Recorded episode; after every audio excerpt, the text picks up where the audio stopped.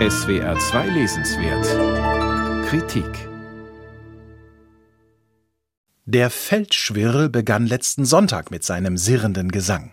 Nichts ist amüsanter als das Flüstern des kleinen Vogels, der ganz nahe zu sein scheint, auch wenn er 100 Yards entfernt ist. Sogar direkt am Ohr hört er sich kaum lauter an als in großer Entfernung. Baden Feldlerchen im Staub und benutzen sie auch Wasser, um sich zu waschen. Eulen rufen in unterschiedlichen Tonarten. Fis, B und Ass.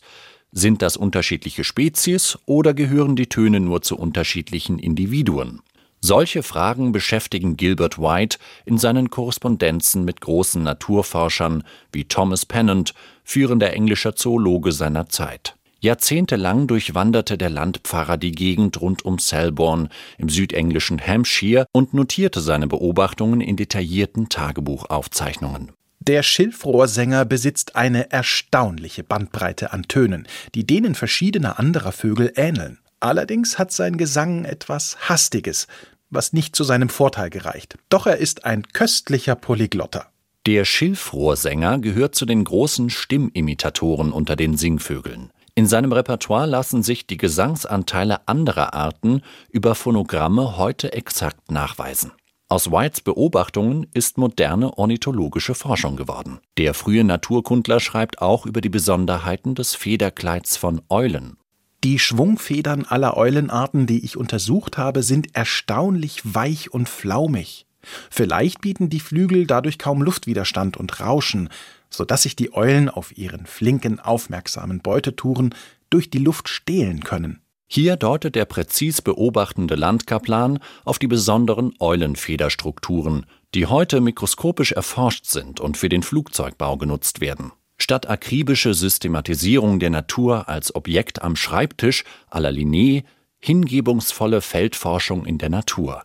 Naturforschung am lebenden Subjekt. Es ist, als nähme Gilbert White einen mit auf seine Wanderungen. So berichtet er von einer Schildkröte, die gerade ihre Winterhöhle schaufelt. Am 1. November bemerkte ich, dass die alte bereits erwähnte Schildkröte zu graben begann. Mit den Vorderfüßen gräbt sie die Erde auf und schleudert diese mit den Hinterfüßen in hohem Bogen hinter sich. Doch sind ihre Bewegungen so lächerlich langsam, kaum schneller als der Stundenzeiger der Uhr, dass sie vollkommen der Gemütsruhe eines Tieres entsprechen, von dem man sagt, die Kopulation dauere einen ganzen Monat und sie sei ein hervorragendes Barometer.